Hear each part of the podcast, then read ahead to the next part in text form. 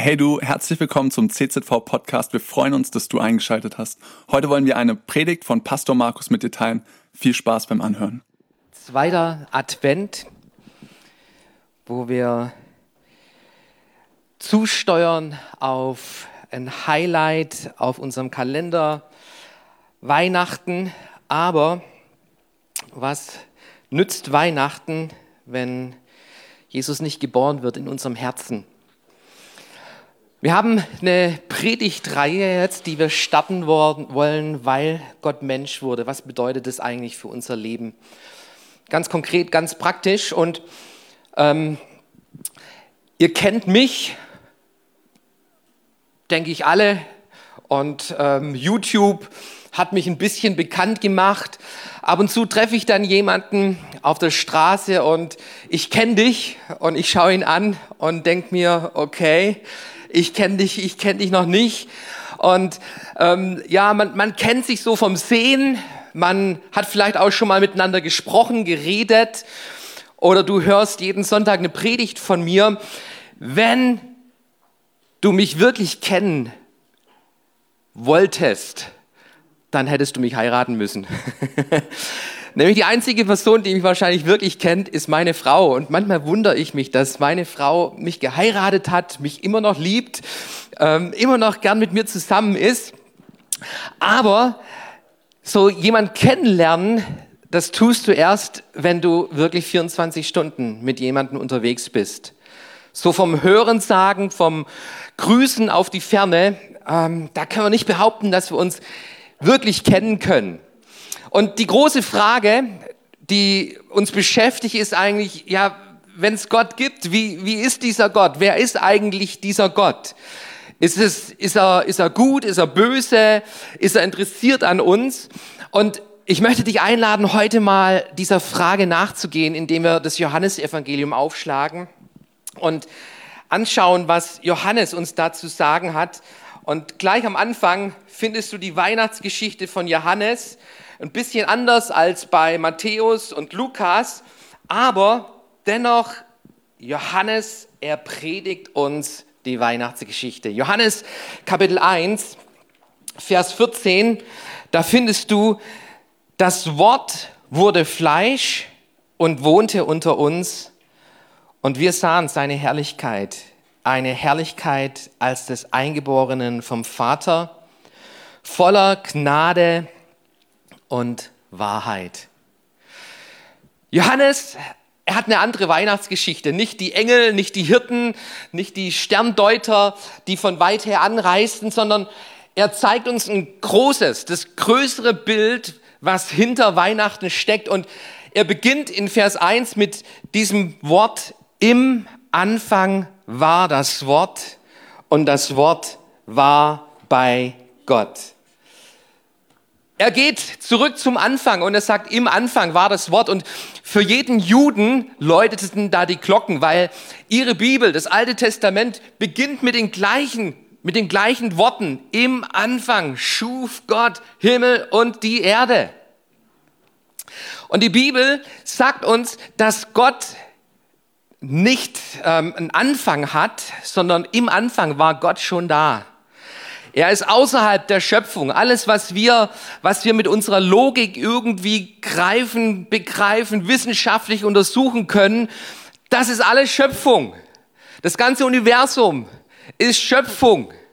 Aber dahinter steht dieser Schöpfer Gott. Und dieser Schöpfer Gott, er sprach. Da war das Wort, das Wort, das sprach. Universum entstehe. Und dieser Gott, er sprach. Und wisst ihr, das größte Wort, das wir eigentlich entdecken können, steckt in unserer DNA. So Wissenschaftler, die haben uns Menschen mal auseinandergenommen und haben festgestellt, unser Leben, uns, unser, unser Menschsein, was, was in unserem Körper drin steckt, das lässt sich in einem Wort zusammenfassen, in unserer DNA. Und unsere DNA hat 3,4 Milliarden Buchstaben. Das ist das größte Wort, das du jemals finden kannst. Und das steckt in dir drin. So, ich, ich, ich weiß nicht, wie, wie du ähm, mit, mit Wörtern umgehst. Wenn, wenn du den Namen, deinen Namen liest und feststellst, hey Markus, was für ein schönes Wort, ja. Ähm, und, und da, da ist für uns eine Logik drin, da steckt eine Logik dahinter, hinter diesem Namen Markus. Und setzt deinen Namen ein, hinter deinem Namen. Da, da, da, da, da, da gehen wir davon aus, das macht Sinn, da, da ist was dahinter, da steckt eine Person hinter diesem Namen. Aber wenn wir uns die Schöpfung anschauen, dann denken manche Menschen, Zufall ähm, ist, ist, ist von selbst irgendwie entstanden. Nein, die Bibel und auch Johannes, er bezieht sich auf diesen Anfang und er sagt, im Anfang, im Anfang, da gab es schon dieses Wort, dieses Wort, das sprach und Leben ist entstanden.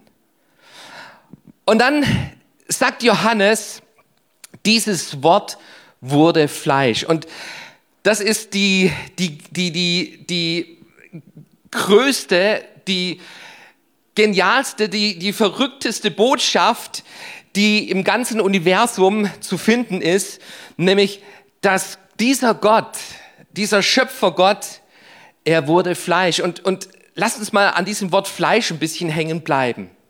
Johannes provoziert hier in, in diesem Bibeltext ganz bewusst, er hätte ja auch schreiben können, Gott wurde Mensch.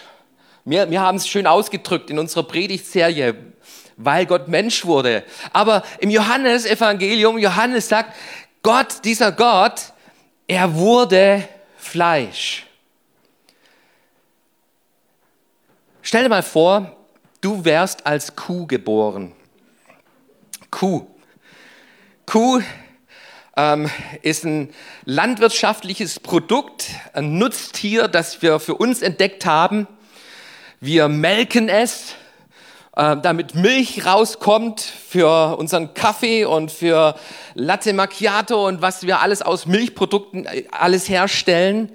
Und ich habe euch ein Bild mitgebracht und alle Vegetarier, bitte verzeiht mir, dass ich euch jetzt hier schocke im Gottesdienst, aber ein schönes Steak hey, wenn ich Kühe sehe, dann sehe ich ein schönes Steg auch vor meinen Augen irgendwie. Ähm, ein schönes Steg, das ich dann auf meinem Grill brutzeln kann und, und oh, hey, Fleisch. Bei Fleisch, da, da denken wir an Metzger, da denken wir an Blut, da, da stinkt etwas. Und dieses Fleisch, das wird trocken, das verrottet. Fleisch, da steckt Schweiß dahinter. Ähm, und genau diese Botschaft, die setzt Johannes in seiner Weihnachtsgeschichte. Dieser Gott, dieser Schöpfergott, er wurde Fleisch. Gott wurde Mensch. Und es gibt, es gibt eine wichtige Theologie, die unsere Glaubensväter seit Tausenden von Jahren jetzt schon lehren, was verankert ist im Wort Gottes und was wir Menschen im Glauben erfassen müssen, nämlich dass dieser Gott, Jesus Christus, er wurde hundertprozentig Mensch. Hundertprozent Mensch. Er wurde geboren in einem Stall, wo du und ich nicht geboren sind. Er wurde, er ist aufgewachsen wie du und ich. Er musste zur Schule gehen. Er lernte Dinge für das Leben. Er kannte Hunger, er kannte Durst, er wurde müde. Jesus, der hatte Gefühle, zeigt uns die Bibel. Er weinte über den Tod eines Freundes. Er hatte Angst, dass er Blut schwitzte. Er erlitt Schmerz. Und Jesus Christus, er starb.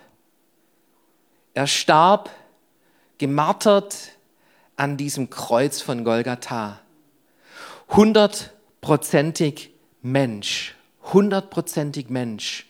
Von der Krippe bis zum Kreuz sehen wir das in Jesus Christus, dass Gott Fleisch wurde. Aber zu dieser Theologie gehört genauso, dass dieser Jesus 100% Gott war. Er war 100% Gott. Unsere Kirchenväter, sie haben es mal so formuliert, nämlich, dass die Natur Gottes, die Natur des Menschen war in Jesus Christus ungetrennt ungesondert, unvermischt und unverwandelt. Und ihr lieben Freunde, auch das, Das ist die Theologie, die Lehre über unseren Gott.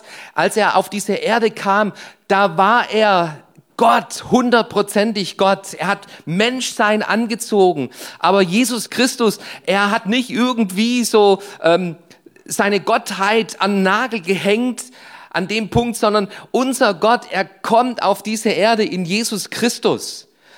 Und er kannte Hunger und trotzdem war er das Brot des Lebens. Er hatte Durst und trotzdem war er das lebendige Wasser. Er war müde und trotzdem konnte er sagen, kommt her zu mir alle, die ihr mühselig und beladen seid. Er zahlte seine Steuern, obwohl er der König aller Könige war. Er war beschuldigt, dass er einen Dämon in sich hatte, aber er trieb Dämonen aus. Jesus weinte, aber er wusch unsere Tränen fort. Er wurde als das Lamm Gottes, das Opferlamm Gottes zum Kreuz geführt, aber er ist der gute Hirte. Jesus starb, aber mit seinem Tod hat er die Kraft, die Macht des Todes zerstört. Das ist unser Jesus. 100% Mensch, aber 100% Gott. Er blieb dieses Wort. Er blieb dieses Wort und er spricht zu den Kranken und sie wurden geheilt. Er sprach zum Sturm und der Sturm hörte auf zu, zu toben. Er, er sprach zu Lazarus und Lazarus stand von den Toten auf. Und dort am Kreuz, da rief er, Vater, vergib ihnen, denn sie wissen nicht, was sie tun. Das ist das Wort. Das ist das lebendige Wort Gottes, das uns in Jesus Christus offenbart wurde. Und dieses Wort wurde Fleisch. Und wenn wir das als eine nette Geschichte feiern, Weihnachten, diese nette Geschichte, dann haben wir es nicht verstanden. Dann haben wir nicht verstanden. Es ist, es ist die verrückteste Geschichte, die es überhaupt in unserer ganz, ganzen Menschheitsgeschichte zu finden gibt. Und wenn du wissen willst, wie Gott ist, dann schau dir Jesus Christus an. Johannes zeigt uns, dieses Wort wurde Fleisch und er zeigt uns, Gott wohnte unter uns. Dieser Gott, Jesus, als er auf unsere Erde kam, da, da tauchte er nicht so seinen Fuß ein und mal zu testen, wie es hier auf der Erde so ist, sondern 33 Jahre verbrachte er ein Leben wie du und wie ich hier auf dieser Erde. Und es ist interessant, wie Johannes es beschreibt. An diesem, in diesem griechischen Wort, da steckt drin, er wohnte, er, er zeltete. Er hatte sein Tabernakel unter uns. Das ist interessant, so wenn du dieses, dieses, dieses Wort wohnen, Gott wohnen, wo wohnt Gott, das mal in der Bibel anfängst zu studieren, dann stellst du fest, dass es ein Thema ist, wo die Bibel uns an vielen Stellen beleuchtet. Du findest es im Alten Testament, 2. Mose Kapitel 33, Vers 7. Mose aber nahm das Zelt und schlug es außerhalb des Lagers auf, fern von dem Lager und er nannte es Zelt der Begegnung. Schon im Alten Testament, da, da siehst du, wie, wie die Stiftshütte ein Ort ist, wo Gott Mensch begegnet und Mose, er traf dort seinen Herrn, seinen Gott, er, er sprach mit ihm, wie ein Freund zu einem Freund redet. Und ich glaube, Johannes, er benutzt ganz bewusst dieses Wort wohnen. Er wohnte unter uns, um wieder so diese Parallele zum Alten Testament, zum Volk Gottes von damals zu schaffen. Wo können wir Gott treffen? Wo können wir Gott finden? Nach der Stiftshütte, da kam der Tempel, der Tempel Salamos. Und ähm, die Bibel zeigt uns aber auch, in Apostelgeschichte sagt ähm, Paulus, dass, dass Gott nicht wohnt in Tempeln, die von Menschen gemacht sind. Wo ist Gott zu finden? Wo wohnt er? Wo hat er seine Adresse? Wenn du im Johannesevangelium im ersten Kapitel mal ein bisschen weiter blätterst, dann findest du die Berufung der ersten Jünger. Vers 38, als aber Jesus sich umwandte und sie nachfolgen sah, sprach er zu ihnen, was sucht ihr? Das ist die erste, das ist das erste Wort, das Johannes uns berichtet von diesem Wort, das Fleisch wurde. Jesus kam auf diese Erde, er wohnte unter uns und das erste Wort, das dieses Wort Gottes uns mitteilt, ist, was sucht ihr? Was suchst du? Lieber Freund, wir, sind alle auf der Suche, oder? Wir sind auf der Suche nach unseren Weihnachtsgeschenken, wir sind auf der Suche nach unserem nächsten Urlaub, dass wir, wo wir nächstes Jahr vielleicht hinreisen können, um ein bisschen abschalten zu können. Wir sind auf der Suche nach Lebensglück. Wir sind auf der Suche nach Gesundheit. Wir sind auf der Suche nach innerem Frieden. Wir Menschen, wir sind alle auf der Suche. Und was wäre deine Antwort gewesen auf diese Frage, wenn Jesus dir diese Frage stellt? Was suchst du? Was suchst du? Es ist interessant, diese zwei Jünger, die ersten Jünger, die Jesus nachfolgten, die fragten, die sagten, wo wohnst du? Wo wohnst du? Wo wohnt Gott? Wo, wo ist Gott zu Hause? Wo kann ich Gott finden? Und ihr lieben Freunde, das ist die größte Suche, die du für dich, für dein Leben klären musst. Wo ist Gott zu Hause? Wenn er weit oben ist im Himmel, du, dann, dann hat es für mein Leben keine Bedeutung, sage ich dir. Dieser Gott, wenn, wenn er dort oben im Himmel wohnt, dort zu Hause ist, dann, dann ist mein Leben unbedeutend, leer, hoffnungslos. Wenn Gott in Kirchen wohnt, dann kann ich um Kirchen einen Bogen machen, wie es tausende Millionen von Menschen heutzutage machen. Wo wohnt Gott? Und Jetzt lasst uns ein kurzes Bibelstudium machen, kurz in die Bibel hineinschauen, was die Bibel uns sagt. Offenbarung Kapitel 3, Vers 20, das sagt uns die Bibel, dass dieser Jesus Christus bei uns anklopft.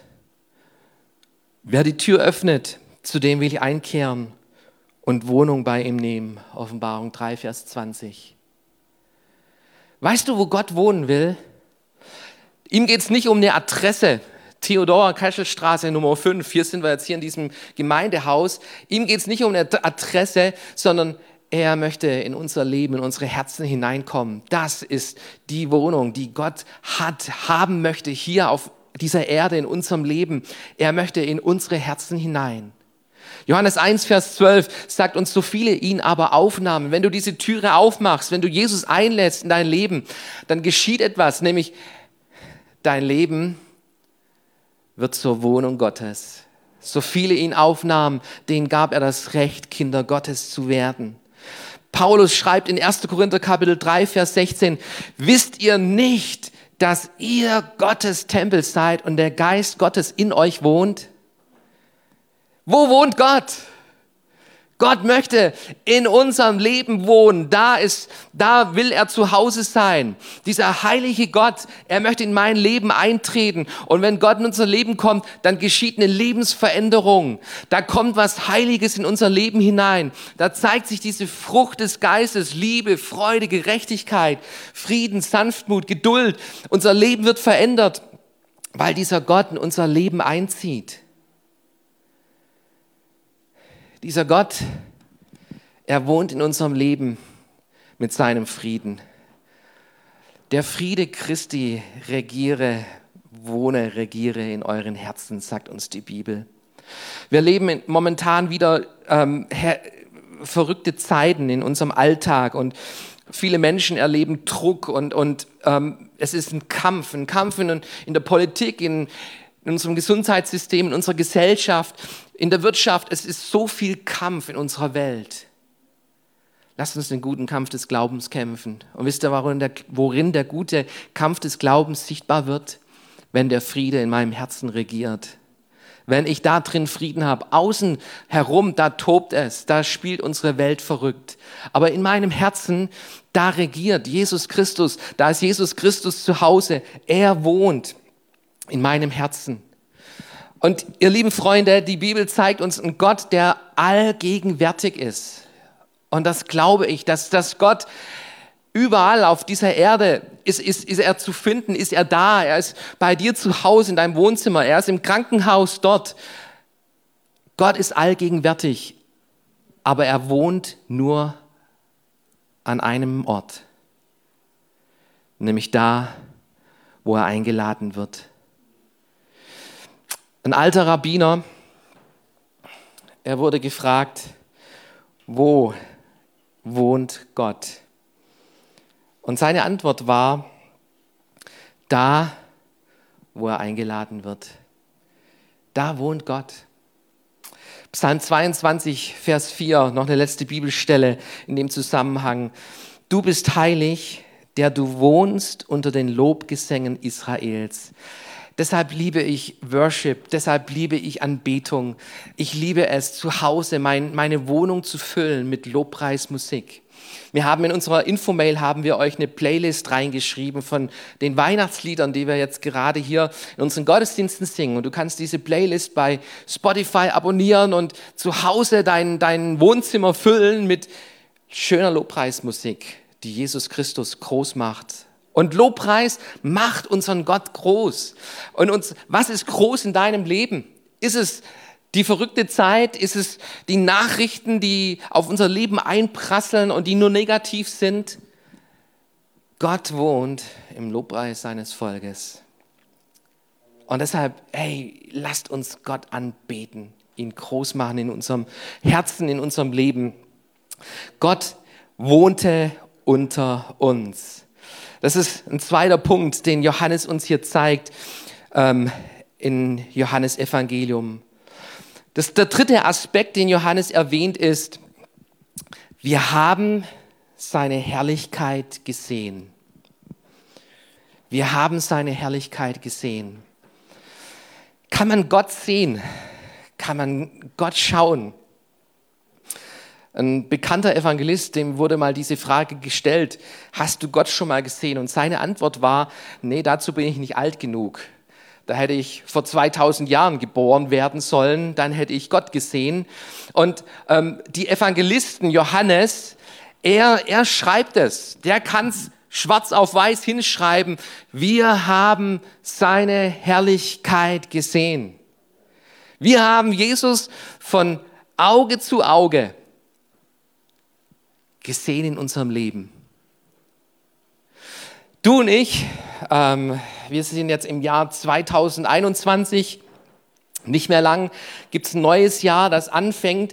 Es sind schon ein paar tausend Jahre vergangen, dass Jesus auf dieser Erde unterwegs war. Wie können wir Jesus Christus sehen? Und ich glaube, dieser, dieser Satz, diese Herrlichkeit Christi zu schauen, da beginnt echter Glaube. Glaube sieht etwas, weißt du das? Was, was, was bedeutet Herrlichkeit? Das ist ein Schwergewicht, ein theologisches Schwergewicht in der Bibel. Was bedeutet Herrlichkeit? Und Herrlichkeit im Kern bedeutet das, was Gott ausmacht. Das, was Gott ist. Wenn du das siehst, das ist Herrlichkeit. Wir haben einen neuen Tennis-Champion in Deutschland. Alexander Zverev, ähm, Olympia, Goldmedaillensieger, also wir haben ja seit Boris Becker haben wir echt im Tennisbereich viel gelitten, wir Deutsche. Ähm, nach Boris Becker kam da kein großer Champion mehr hervor. Jetzt haben wir einen neuen Champion und der hat vor kurzem die Nummer eins und die Nummer zwei im Tennissport, im weltweiten Tennissport besiegt. Und ich habe im Fernsehen diese, diese Berichte mir angeschaut und die Kommentatoren.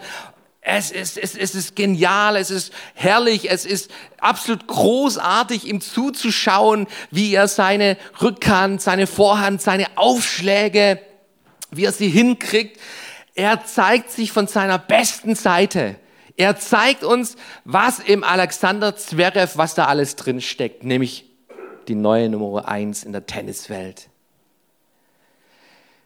Herrlichkeit, herrlich. Wo sehen wir Gottes Herrlichkeit?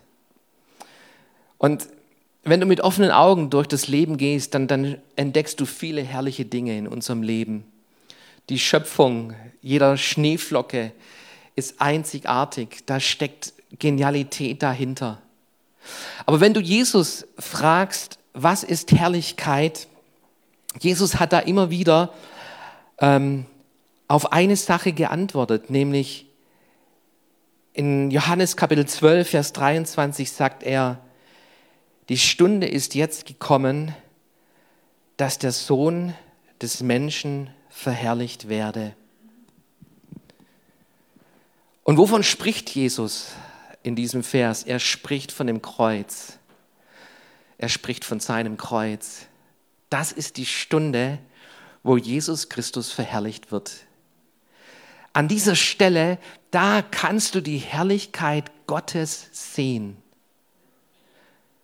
Hast du, hast du Gott schon mal diese Frage gestellt, Herr, lass, lass mich mal dich schauen, ich möchte dich erkennen, ich möchte, möchte deine Herrlichkeit sehen. Im Alten Testament finden wir es bei Mose. Mose, 2. Mose 34, Vers 5. Ähm, da, da, da stellt Mose Gott diese Frage, ich will deine Herrlichkeit sehen. Und was hat er erwartet? Hat er ein Feuerwerk Gottes erwartet? Ich weiß es nicht, was Mose erwartet hat, aber ich weiß, was er schauen durfte. Nämlich in Vers 6 heißt es dann, der Herr kam in einer Wolke herab, trat dort zu ihm und rief den Namen des Herrn aus. Und der Herr ging vor seinem Angesicht vorüber und rief, der Herr, Herr, der starke Gott, der barmherzig und gnädig ist, langsam zum Zorn und von großer Gnade und Treue. Das ist Gott. Gnade und Treue, Barmherzigkeit Gottes. Und genau mit diesen Worten beschreibt Johannes auch dieses Wort, das Fleisch wurde, das unter uns wohnte. Und wir sahen seine Herrlichkeit. Und was hat Johannes gesehen? Voll Gnade und voller Wahrheit. Er sieht genau diesen Gott, der hinter allem steckt, und dieser, dieser, diese Offenbarung der Herrlichkeit, du findest es nirgends anderswo als am Kreuz von Jesus Christus, so klar und so deutlich. An diesem Kreuz siehst du die Wahrheit Gottes, nämlich wie Gott mit Sünde umgeht. Sünde bedeutet Tod. Und Gott stirbt an diesem Kreuz. Er stirbt für dich und für mich. Und er, er ruft an diesem Kreuz, Vater, vergib ihnen. Gott vergibt uns. Wir Menschen, wir kreuzigen Gott. Wir, wir, wir schlagen Gott. Wir schlagen ihn an dieses Kreuz und dieser Gott ruft, ich vergebe euch. Und du siehst neben der Wahrheit die Gnade Gottes. Ihr lieben Freunde, das Kreuz ist ein christliches Symbol, auch bei uns siehst du dieses Kreuz hier vorne in diesem schönen Fenster, das manche von euch jetzt anleuchtet. Und ähm, für mich ist es ein Stück Heimat, so dieses Kreuz, dieses Kreuz in unserem Gottessaal. Und es gibt viele Momente, wo ich vor diesem Kreuz ganz bewusst kniee. Zum Beispiel letzten Sonntag. Letzten Sonntag kam eine junge Frau nach dem Gottesdienst zu mir und sie sagte, ich will etwas bekennen und ich will mein Leben Jesus geben.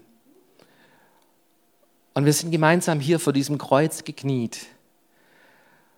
Und genau das ist geschehen, nämlich dass Gott Wohnung macht, dass ein neues Kind Gottes geboren wurde. Da, wo ein Mensch erkennt, was Gott, was Jesus für unser Leben bedeutet. Und wenn wir uns vor diesem Kreuz, an diesem Kreuz treffen und diesen Gott einladen und Religion weiß, was vor 2000 Jahren an diesem Kreuz geschehen ist, lebendiger Glaube weiß, es ist für mich geschehen und ich nehme das an. Und so geschieht Lebensveränderung. Heute Morgen wollen wir das Mahl feiern und ähm, wir wollen reagieren. Reagieren ganz persönlich,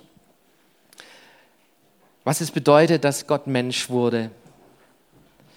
Weil Gott Mensch wurde, gibt es ein Zuhause, ein Zuhause, wo du Jesus Christus finden kannst. Und ich glaube, er steht heute Morgen vor mancher Herzenstür, Menschen, die diese Tür noch nicht geöffnet haben, ich lade dich ein, heute Morgen deine Türe weit aufzumachen und diesen Jesus Christus einzulassen in dein Leben. Und dieses Mal, es erinnert uns, es erinnert uns an dieses Kreuz, es erinnert uns an die Herrlichkeit Gottes. Wir haben Jesus nicht gesehen von Angesicht zu Angesicht. Dazu sind wir viel zu jung. Hätten wir vor 2000 Jahren geboren werden sollen. Aber weißt du, an diesem Kreuz siehst du die Herrlichkeit Gottes, genauso wie Johannes damals vor 2000 Jahren. Wenn es persönlich für dich wird, wenn die Augen des Glaubens geöffnet werden und du erkennst, Jesus ist für meine Schuld gestorben. Sein Fleisch wurde zerfetzt, gekreuzigt wegen meiner Übertretungen. Und ich habe Leben, Leben durch diesen Jesus. Ich darf wohnen bei dem lebendigen Gott. Er wohnt in mir, ich bin ein Tempel Gottes. Cool, dass du dir unsere Predigt angehört hast. Wir hoffen, sie hat dir geholfen und wir wollen dich ermutigen, auch während der Woche Teil einer Kleingruppe zu werden. Schreib uns einfach eine E-Mail an podcast.czv-kreuzheim.de oder komm einfach am Sonntag in unseren Gottesdienst. Folge uns außerdem auf Facebook oder Instagram für alle weiteren Infos. Wir freuen uns auf dich.